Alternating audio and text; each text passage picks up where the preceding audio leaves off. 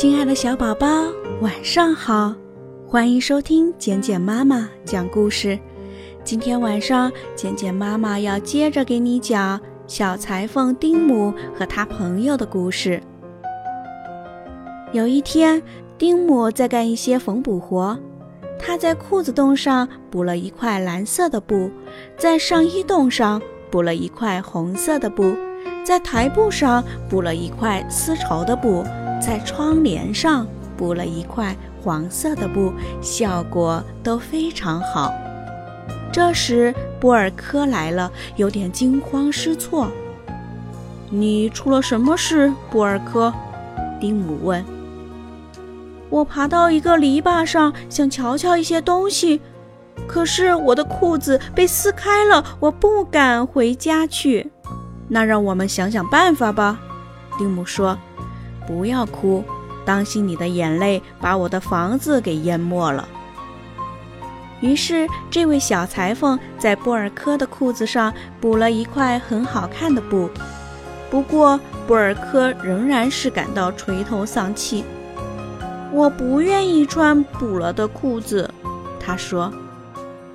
正在这时候，一个火车头忽然向丁姆叫起来：“嘟嘟！哎呦，丁姆！”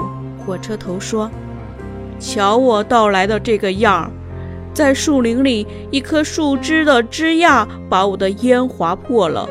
我到站时会像个什么样子呀？”让我来想办法吧，丁姆说。